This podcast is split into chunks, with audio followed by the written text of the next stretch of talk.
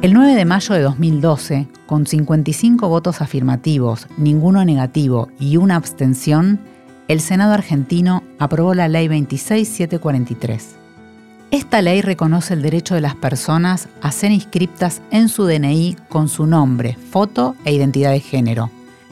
También garantizaría el acceso a los tratamientos de salud a toda persona que requiera modificar su cuerpo de acuerdo con el género autopercibido es la primera ley en el mundo que no patologiza las identidades trans y permite acceder al cambio registral sin necesidad de acreditar pericias médicas, intervenciones quirúrgicas o tratamientos hormonales.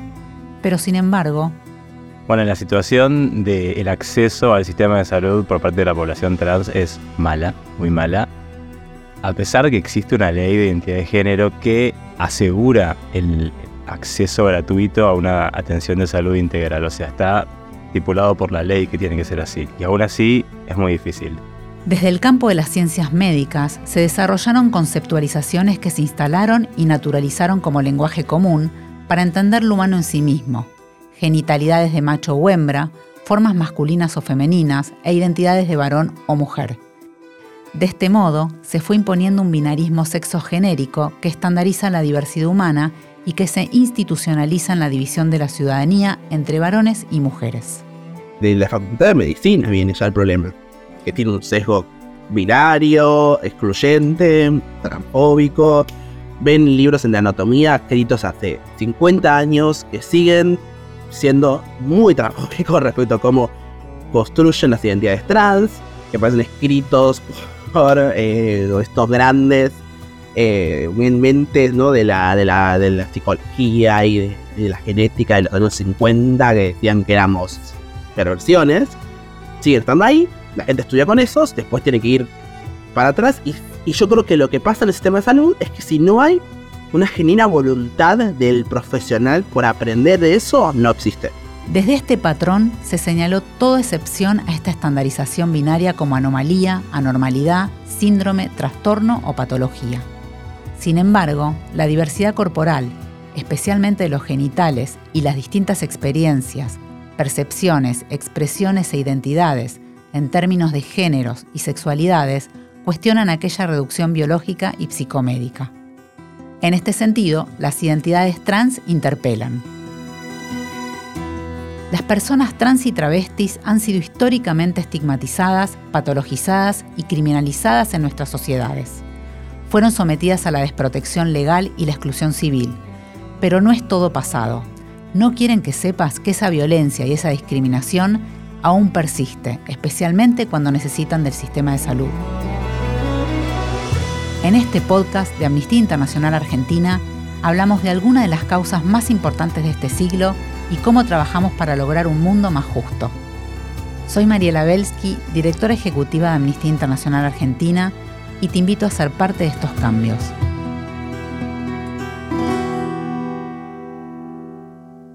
Existe un compromiso estructural, institucional del sistema médico por atender a las personas trans. No existe ese compromiso porque ese compromiso lleva conocimiento, información e investigaciones asociadas a nuestra realidad. Lu Roda tiene 24 años, se identifica con una feminidad trans y utiliza pronombres femeninos y neutros.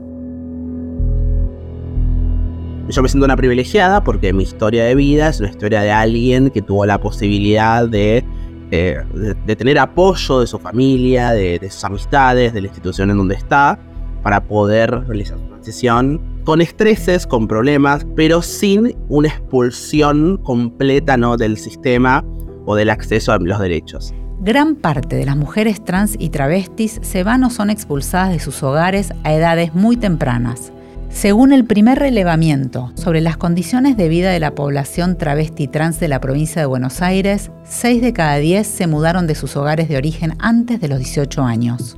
Es lo que pasa en las comunidades trans, sobre todo las comunidades eh, travestis y feminidades trans, que suelen atravesar la prostitución, suelen ejercer el trabajo sexual en un contexto donde hay mucha violencia en torno al ejercicio del trabajo sexual, que no me pasó. Lu se recibió de licenciada en Ciencias Políticas en la Universidad Torcuato Di Tella, con una especialización en estudios de género y diversidad.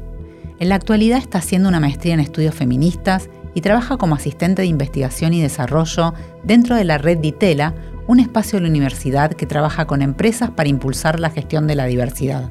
Me rodea en, su conjunto no solamente mi identidad trans, sino también mi, mi propia análisis crítico ¿no? respecto a la materia y a la situación de las personas trans y LGBT. Desde que era muy chica, Lu tuvo conciencia y curiosidad respecto de qué le pasaba con su sexualidad. Yo en su momento salí del closet a muy temprana edad como gay, gay en ese momento. Eh, lo hice para mí misma. A los 10 años yo sabía que era gay, sabía que no podía decirlo, pero lo sabía para mí misma. A los 12, 13 años lo supieron mis amistades y una tía mía que, que me apoyó mucho al comienzo de, mi, de, de darme cuenta que era homosexual básicamente en ese momento. Y después a los 14 con toda mi familia, con todo el mundo y abiertamente. O sea, muy tempranamente, o sea, hace 10 años que ya salí del closet. Desde su adolescencia, Lu se identificó como persona trans. Yo dije, no soy varón. O sea, no sabía qué era, pero yo estaba segura que eso que me decían que era ser varón, yo no lo era. Era un varón más gay, un varón feminizado, un varón que, le gusta Lady Gaga, un varón que le gusta bailar y le gusta fútbol, pero el varón no era. A los 21 años, cuando estaba en la universidad, conoció a una persona trans. Como soy esta niña nerd, de, sí, uno de los primeros lugares donde yo me doy cuenta que lo que me pasa le pasa a mucha gente y que me pasa por ser una persona trans es leyendo El género en disputa de Judith Butler. O sea, yo entré por otra puerta completamente distinta. Lu tiene tatuado el título del libro que le abrió esa nueva puerta. Yo, socialmente, ya en 2018 empecé a cambiar mis pronombres. O sea, ya empecé como a sentir que algo no sucedía, a recordar mi biografía y a ponerle nombre a esto que me estaba pasando. O sea, fue un momento Judith Butler, momento de descubrimiento, pero todavía no me animaba o no creía que era no, no quería dar ese segundo paso de pensar en una terapia hormonal, de cambio de DNI ni nada. Y entonces llegó la pandemia. La pandemia me pega con un cachetazo enorme y me empezó a dudar respecto a qué quiero para mi proyecto como persona trans. O sea, quiero realmente ser una persona trans que no atraviese una terapia hormonal, que solamente lo mueven más la expresión de género, o quiero ser una persona trans que también eh, atraviesa esos, esos procesos, ¿no? Como Lu tenía los recursos, hizo terapia virtual y cuando la pandemia comenzó a quedar atrás, Lu empezó con la terapia hormonal. Hago todos los requisitos, como no tenía trabajo, todavía en ese momento estaba debajo de la brosal de mi mamá. Bueno, y acá empieza el gran desafío que fue atravesar esta obra social pidiendo por eh, terapia hormonal.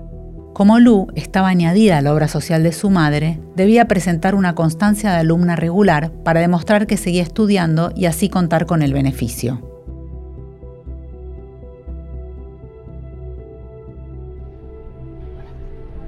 Cada vez que yo presentaba cada tres meses el certificado no regular, tenía que volver a presentar autorización para las hormonas. Entonces era tres meses en hormonas, certificado no regular, un mes esperando autorización y así. Entonces yo estuve siete meses, ocho meses, con meses intercalados donde no tomaba hormonas. Eso tiene consecuencias graves para la salud porque es un desequilibrio hormonal constante. Las hormonas son sumamente importantes para la, estructura ósea, el desarrollo de, nuestro cuerpo básicamente. Y yo estaba interrumpiendo constantemente. Y yo iba con mi endocrinólogo que siempre me apoyó mucho, pero las barreras que él tenía como endocrinólogo también para poder sostener la terapia hormonal mía eran muy grandes. En paralelo a la terapia hormonal, Lu había conseguido su trabajo actual, en ese momento como pasante, y se recibió de politóloga. Cambio mi DNI porque digo, bueno, quiero mi título con mi nombre autopercibido. Con tantos cambios en su vida, Lu decidió dejar la terapia hormonal. Dije, yo no voy a estar tres meses luchando contra esta maquinaria. Voy a esperar, voy a seguir esperando, voy a volver a esperar para retomarlo y poder volver eh, con un sistema mucho mejor que este. ¿no? Pero dejar la terapia hormonal tuvo consecuencias en su salud. Yo tenía un crecimiento mamario determinado de a terapia hormonal. Empecé a tener estrías porque se empiezan como a, como a, chicharrar, yo, como que te empieza a perder, ¿no? Esa contención que le dan las hormonas al desarrollo mamario. Engordé 35 kilos en el medio, yo cambié como consultora física prácticamente. Ya con su trabajo remunerado, Lu tuvo acceso a una prepaga. Que la encontré porque una persona trans que, se está, que, estaba trabajando formalmente, salieron en el trabajo, les fue muy bien, el médico que le tocó es un genio. Yo dije, estoy. Las personas trans hemos construido redes, hemos construido grupos de WhatsApp y de Facebook los últimos 20 años diciendo este médico sí, este médico no, esta prepaga no, esta prepaga sí, con todo el valor que tienen, me mandan la receta por mail, voy a una farmacia y compro las hormonas. No las compro, las gratis. Aunque Lu debió recurrir a una prepaga, conoce otras personas trans que están en el mismo proceso a través de la salud pública, en muchos casos con buenos resultados. Y quiero que la ley de identidad tiene un espíritu muy de democratización del acceso a la salud, que es muy importante y que no lo tienen otras leyes. Sí observo que hay una barrera muy grande que saltar todavía en lo que es el acceso a la salud pública. Yo hoy en día puedo ser una persona trans que vive en coincidencia con un cuerpo que está construyendo en coincidencia con su identidad porque estoy pagando. Son las burocracias, son las problemáticas que tenemos, que tienen también otras personas que atraviesan el sistema de salud, no solamente las personas trans, pero siendo una persona trans todo se siente más exacerbado y más observado, porque ya de por sí ir al sistema de salud siendo persona trans es un bardo por el mero hecho de ir y tener que estar todo el tiempo explicando quién sos. Yo, yo voy desde el dentista hasta la dermatóloga y tengo que decir soy una persona trans. Porque si no, no, no se entiende. Porque no se entiende cómo funciona la salud de mi cuerpo. Lu pone un ejemplo reciente. Hace poco fui a la dermatóloga a decirle que me estoy dando pelada y no entendía. O sea, y una, eso es un esfuerzo que uno carga. Si vos estás en una prepaga, que tenés más mercado, que quizás puedes elegir a qué médico ir, que puedes no ir a ese médico que no te gusta y elegir otro, es distinto. Entonces hay ahí una, todavía hay una diferencia de clase que se sigue manteniendo, que no coincide con el espíritu de la ley, pero que sigue estando empíricamente. Cuando una, como persona trans, atraviesa el sistema de salud. Es muy difícil acceder a un sistema de salud cuando no respetan tu identidad de género, tu nombre elegido, tus pronombres, o cuando tal vez sí lo hacen, pero no tienen una mirada integral o empática de las necesidades particulares de esa población. Guido Calabrese es médico ginecólogo y obstetra, y le gusta definirse como transginecólogo. Él creó ese término porque hace referencia a su identidad y a la de las personas a la que le gusta dirigir su atención. Guido se identifica como una persona no binaria. Es como que es ir al médico para una persona trans y que, que el médico sea una persona cis y no tenga en cuenta tus vivencias, tus necesidades particulares, lo difícil que es acceder a tratamientos, medicaciones, trabajo formal, educación. Todo eso repercute en el nivel de salud obtenido por una persona trans. Eh, entonces, por eso digo que el acceso a la salud es malo.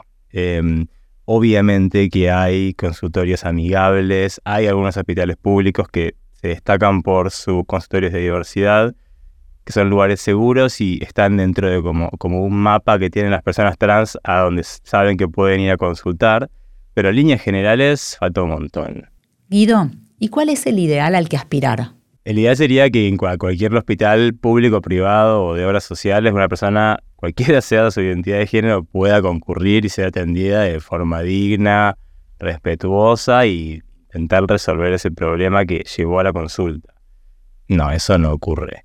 Vamos a hablar más sobre el acceso a la salud de las personas trans, pero antes me gustaría que aclares algunos conceptos. Por ejemplo, ¿qué es el espectro no binario?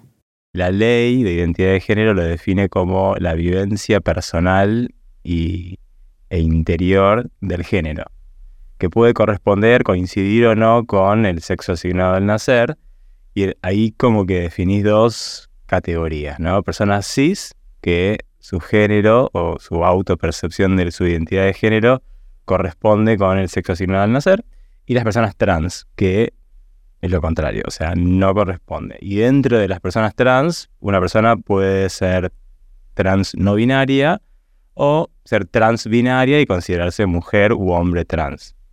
Eh, entonces, dentro del espectro de la no binariedad es como un abanico enorme, enorme, enorme de posibles identidades. ¿Podrías explicarnos la diferencia entre sexo y género? Los conceptos se van discutiendo y redefiniendo todo el tiempo pero básicamente podríamos decir que el sexo hace referencia a las características de la genitalidad de una persona, genitales externos, cromosomas, hormonas, todas cosas que definen ¿no? el, el sexo que se asigna al nacer, femenino o masculino. Y el género es básicamente lo que se impone sobre ese sexo anatómico, lo que la sociedad, la cultura le, adjudica a esa, a esa persona con esa genitalidad para decir, bueno, vos tenés tal genitalidad, entonces tenés que actuar de tal manera, tenés que autopercibirte hombre o mujer, tenés que usar cosas celestes o cosas rosas. Son todas esas interpretaciones culturales sobre ese sexo anatómico que hacen que una persona actúe de tal o cual manera. Entonces, por eso volvemos al tema de identidad de género, que es la, la autopercepción de ese género que pueda no estar en relación con tu sexo asignado al nacer. Cuando no está en relación, o sea, sos una persona trans, ahí podés desear o no una terapia para modificar ese sexo.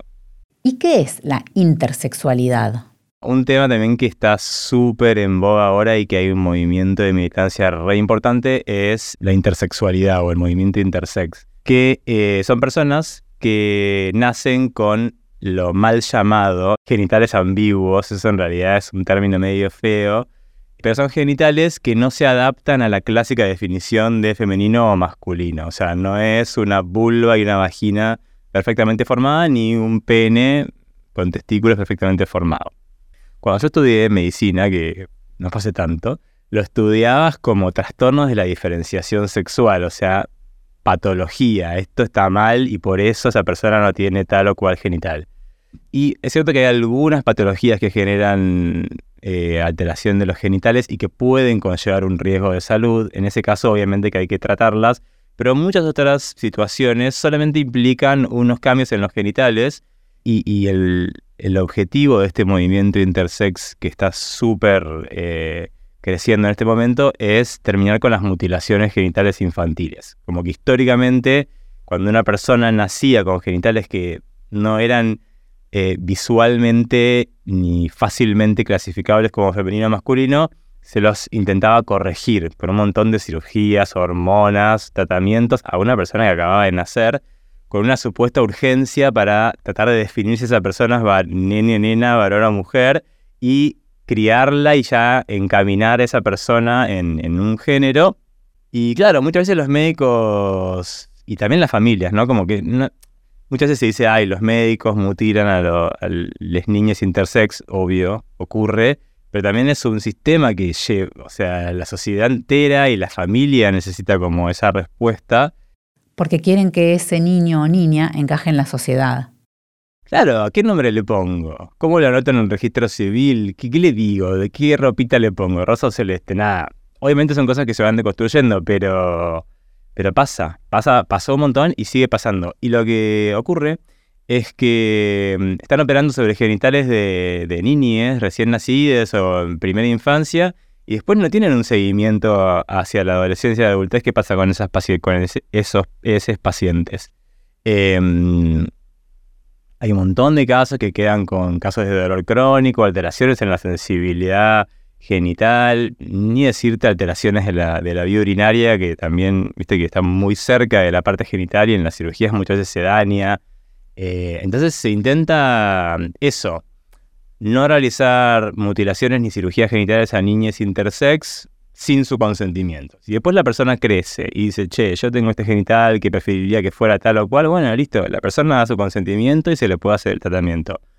Cuando no implica un riesgo de salud inminente o un riesgo, o sea, por ejemplo, que no pueda orinar la persona, bueno, eso es una cosa. Pero cuando no pasa eso, hay que esperar. La urgencia es la urgencia de la sociedad para catalogar a esa persona como niño o niña. Que igualmente eh, no hay que confundir la, intersexualidad con otras categorías de género, porque en realidad acá estamos hablando de eh, el sexo anatómico, la genitalidad. Es independiente de la identidad de género. Es como, no hay que confundir tampoco esas cosas. Es bueno que lo aclares. Una cosa que me parece re importante es separar estos cuatro términos que ya estuvimos hablando, que es o sea, la genitalidad, el sexo asignado a nacer, la identidad de género, la expresión de género y la orientación sexual.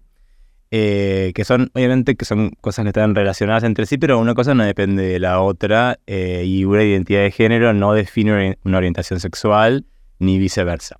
Entonces, lo importante en la consulta médica, cuando tienes una persona trans enfrente, es no asumir ni sus pronombres, ni su identidad de género, ni su orientación sexual.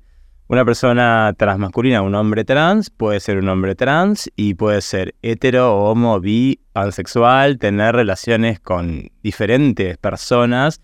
No necesariamente es un hombre trans y es porque le gustan las mujeres y es heterosexual, que puede ocurrir pero también puede ocurrir que un hombre trans, eh, no sé, tenga relaciones con personas con pene, eh, relaciones vaginales y puede tener riesgo de embarazo. Entonces el hombre trans puede estar embarazado, puede quedar embarazado.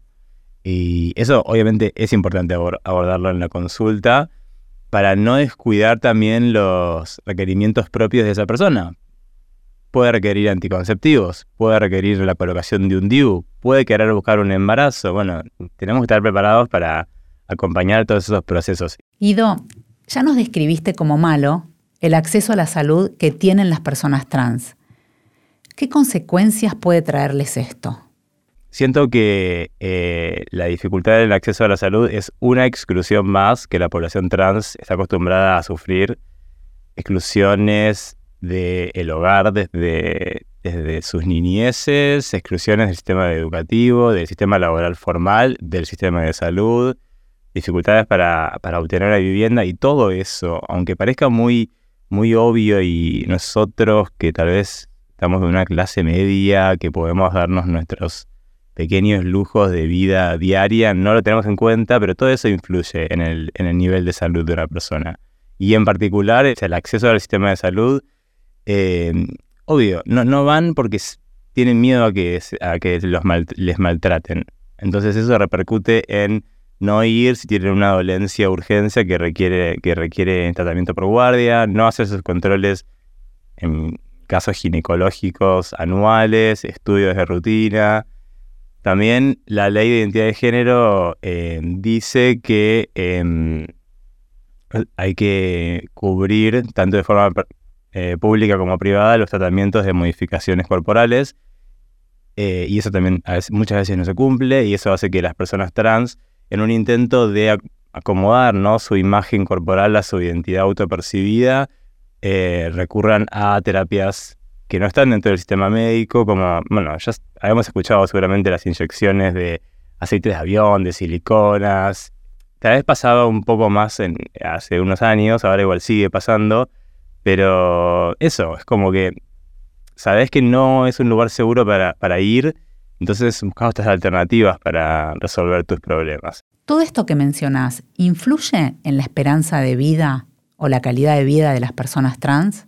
La esperanza de vida en la población trans en general se usa como a la mujer trans como referencia, pero hay bibliografía que habla de la población trans en general, que tiene una expectativa de vida de 35 a 40 años y eso es por todo lo que estuvimos nombrando.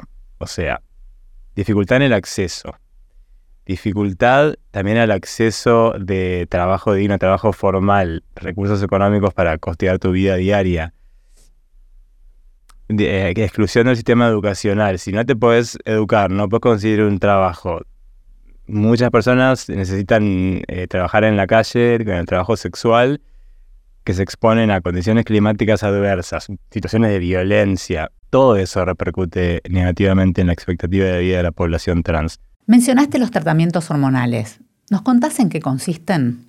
Hay tratamientos tanto hormonales como quirúrgicos eh, en lo que se conoce como modificaciones corporales o adecuación corporal. Los hormonales en particular son la administración de hormonas y o bloqueantes hormonales para generar cambios en el cuerpo em, secundarios a esas hormonas que estás administrando, que en general serían las del género contrario, ¿no?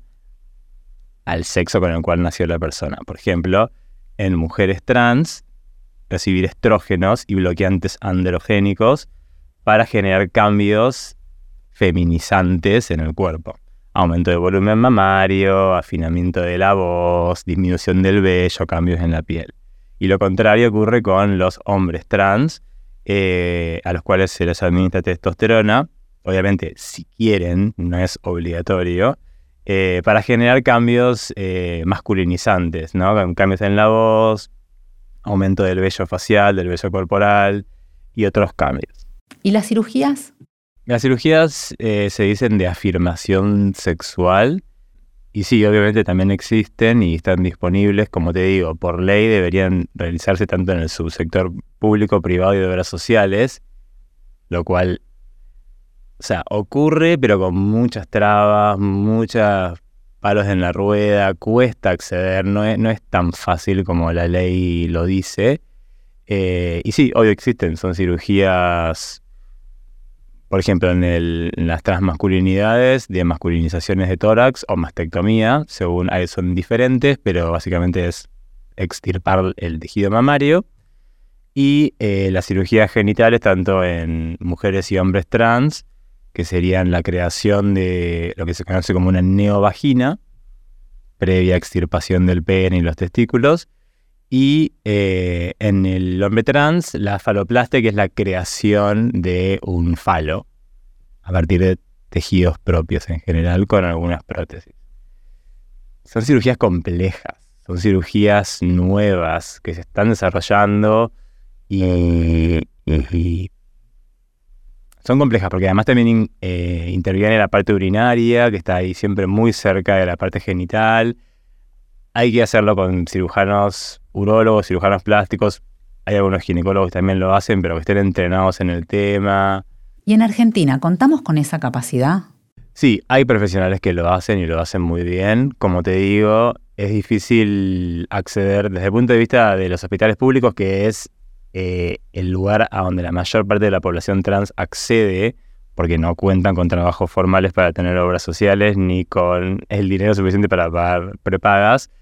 Eh, hay profesionales que lo hacen, obviamente están todas las dificultades del subsector público, dificultad de insumos, mucha demora en los quirófanos, cupos muy limitados para operarse, pero ocurren. O sea, eventualmente podés acceder, en especial a la cirugía que es la más simple, entre comillas, que es la masculinización de tórax. Obviamente no hay muchos espacios formativos, yo te lo digo desde mi punto de vista de profesional de la salud, que también me cuesta todo lo que yo leo y aprendo lo hago por mi cuenta. Hay cursos, hay cursos del Ministerio de Salud de la provincia de Buenos Aires, hay cursos de algunas sociedades científicas, pero el camino es muy autogestivo y autodidacta y faltan espacios formativos.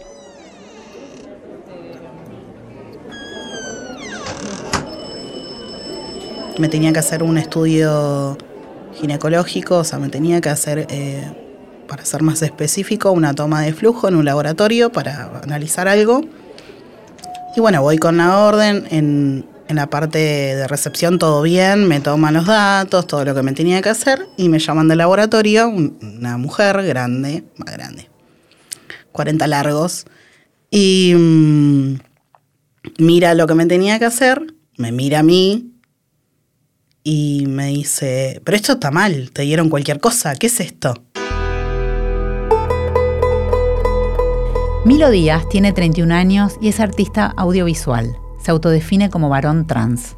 Me ve visualmente como un varón, por la barba, por mi expresión de género, mi ropa, lo que sea, que ella construye la masculinidad en su cabeza. Y ve que todos los estudios eran para una persona con genitales femeninos, llamémosle. Claro, su cabeza explotó. El maltrato no terminó ahí. Yo la miro fijo, o sea, no le tuve que explicar nada, solo la miré y le dije, es una toma de flujo, sí, es para mí. Me mira, silencio, y me dice, ah, bueno, empezó como, a tratarme raro. Y dice, ah, bueno, ok, eh, ahora te llamo, hay una embarazada en el consultorio, termina ella y te llamo. Se enteró todo el laboratorio lo que yo me tenía que hacer porque la mina tipo, lo gritó, parecía que le molestara, no sé, que yo estuviese ahí. Me sentí súper incómodo. Bueno, me hace pasar finalmente. Me dice, bueno, acostate, bla, bla, bla. Bueno, toda la secuencia de lo que es una abstracción. Y me empezó a tratar en femenino desde que me, me acosté hasta que me fui. Y esta es solo una de las experiencias de Milo. Yo la verdad no tuve energías ni ganas de ponerme a discutir y empezar a explicarle mi identidad y mis pronombres, pero era bastante obvio. Nada, me fui muy enojado, no angustiado. En otro momento me hubiese angustiado mucho, me fui indignado. Mirando para atrás, Milo se da cuenta de que siempre tuvo una expresión de género masculina.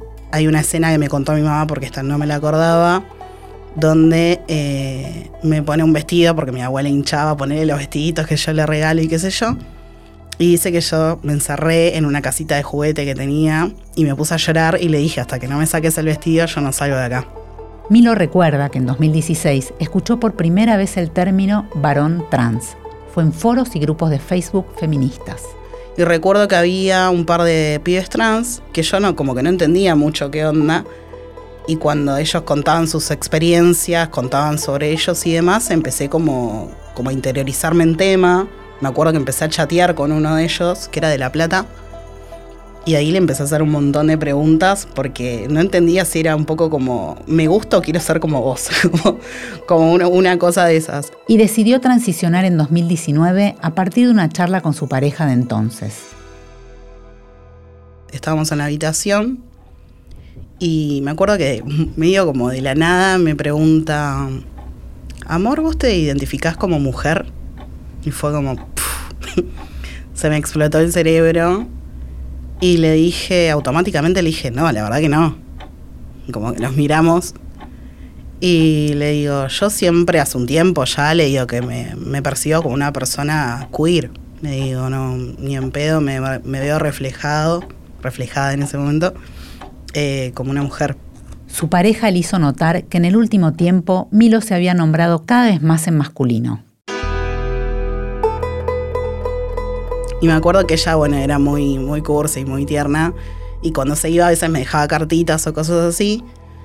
Entonces me cuenta y me dice, la última cartita, el último cartel que te dejé antes de irme, que me había puesto algo así como, em, te amo hermosa, poner una cosa así. Y me dice, me dio un poco de cosa ponerte hermosa. Sentí que no, no cuajaba con, con vos. Y nada, fue un flash, la verdad, toda esa charla. Cuando Milo tenía nueve años, su mamá le habló por primera vez sobre la menstruación, y él recuerda exactamente el día que menstruó por primera vez. Me acuerdo que fue un 25 de febrero del 2012.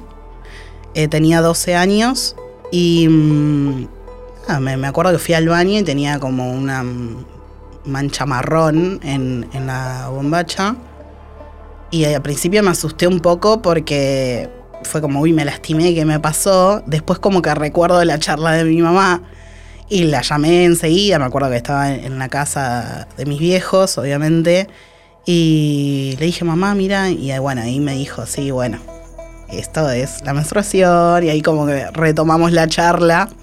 Y bueno, me quedé tranquilo y al toque mi mamá me enseñó cómo ponerme una toallita y bueno, todo, todo el ritual de lo que es la menstruación, digamos. Pero en su deseo de avanzar con su nueva identidad, la menstruación era siempre una incomodidad y una muy dolorosa. Empecé a tener deseos de hormonarme, de, operarme, de sacarme las mamas, de verme lo, que para mí es una masculinidad o, lo que a mí más me representa de esa imagen. Entonces me pasaba, a mí en lo personal, porque bueno, es una experiencia muy intransferible, digo, otros varones trans lo pueden vivir de otra manera me pasaba que, me incomodaba, que me generaba como, no sé, como que se me, bloqueaba el cerebro, como que era algo que sentía que no era mío, como que necesitaba como soltarlo. Milo comenzó su tratamiento con testosterona en julio de 2020. Y a los dos meses de empezar con la testo dejé de menstruar.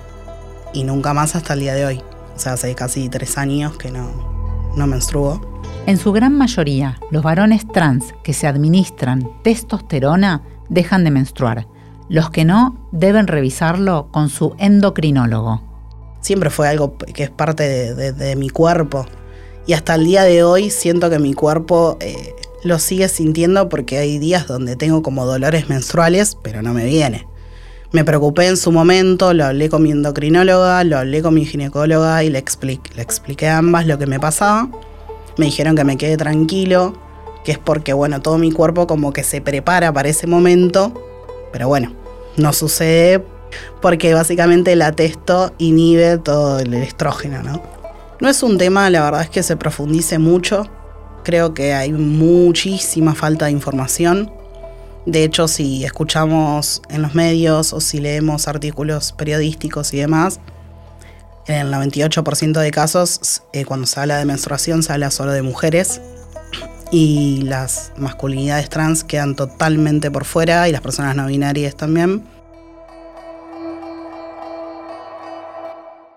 Y una cosa que me parece re importante, que la digo siempre y no me canso de decirla, para aquellos, aquellas transmasculinidades que estén recibiendo hormonización con testosterona, la testo eh, suele generarte el cese de la menstruación. En el lapso de los primeros seis meses en general dejas de menstruar.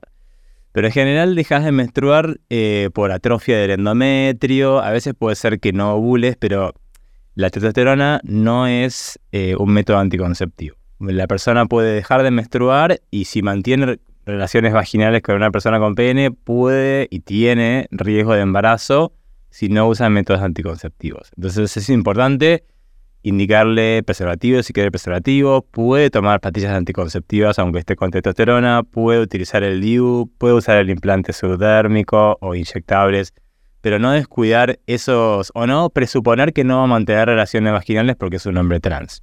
Perfectamente puede hacerlo. Te hago una pregunta. ¿Los anticonceptivos con hormonas afectan el tratamiento? No, las personas que están hormonizadas con testosterona pueden recibir anticonceptivos hormonales, ya sea con estrógenos y progesterona o solo progestágenos, Em, no hay interacciones entre los medicamentos, no es que al darle un estrógeno le vas a contrarrestar los efectos de la testosterona, no, porque la dosis de la testo es mucho mayor y las dosis de anticonceptivos son lo, más mínimamente posible para inhibir la ovulación, que es lo que buscamos para que no quede embarazada la persona, y pueden recibirlo igualmente. Y también otra cosa que a veces se utilizan para eh, cortar la menstruación, porque aunque la mayor parte de las personas dejan de menstruar con la testo, puede ser que sigas menstruando, incluso estando hormonizado, y para un hombre trans menstruar todos los meses y genera un, un sufrimiento o una molestia que decir,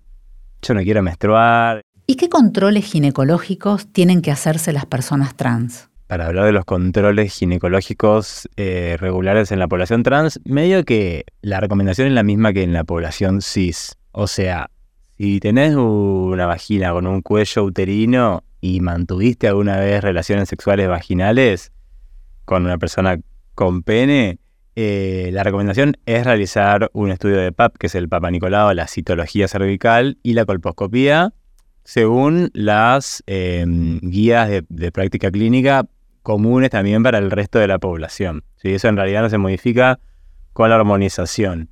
Em, eventualmente, si la persona se opera y se extirpa el útero con el cuello, bueno, ahí en realidad ya no haría más falta hacerlos. Pero sí hay que hacer los exámenes vaginales y el cuello uterino, básicamente para detectar cambios en el cuello y prevenir o diagnosticar de forma temprana el cáncer de cuello, que es el principal miedo ginecólogos, por eso hacemos todo el tiempo el PAP y la colposcopía. ¿Y en las mujeres trans? Mujeres trans que se realizan cirugías de, neovaginas, o sea, creación de vaginas, en realidad hay un montón de técnicas. Hay técnicas que utilizan piel para como crear eh, nada, el epitelio de esa vagina y en, ese caso no sería necesario hacer PAP de esa piel porque es piel, no, no es mucosa. Eh, pero hay también otras técnicas que utilizan mucosa de la misma parte genital o del mismo pene, como una inversión peneana hacia adentro. En ese caso, habría que hacer controles ginecológicos. Igualmente, eh, son recomendaciones muy empíricas y no hay guías de práctica clínica específicas para la población trans.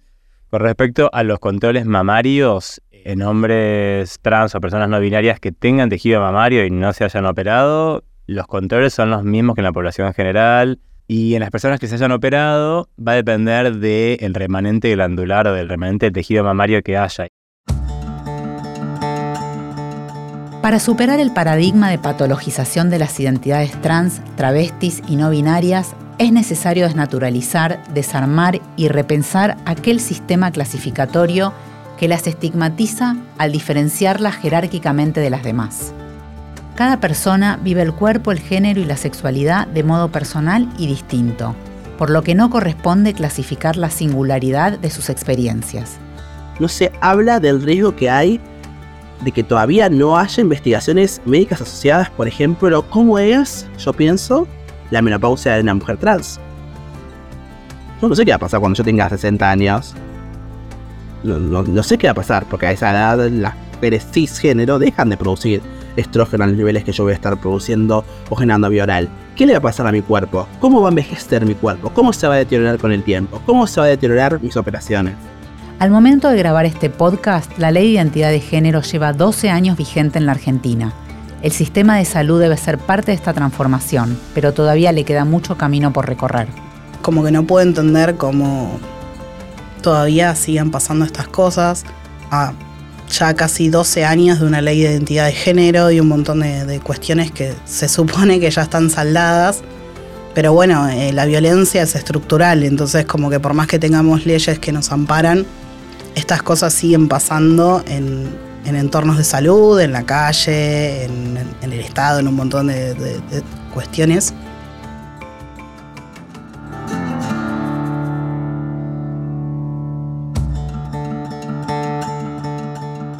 Si escuchaste este podcast es porque te importan las injusticias. Sumate en amnistía.org.ar. No quieren que sepas es una producción de Amnistía Internacional Argentina en colaboración con Posta. Por Amnistía Internacional Argentina, producción periodística, prensa y difusión, Andrea Roques. Edición multimedia, Gabriela Rotaris. Operación técnica, Zoe González y Tomás Labruz. Investigación, equipo de campañas de Amnistía Internacional Argentina. Por posta, producción Guidos Colo, guiones Roque Casiero, edición Nacho Garteche, producción ejecutiva Luciano Banchero y Diego del Agostino. Y yo soy Mariela Belsky, directora ejecutiva de Amnistía Internacional Argentina.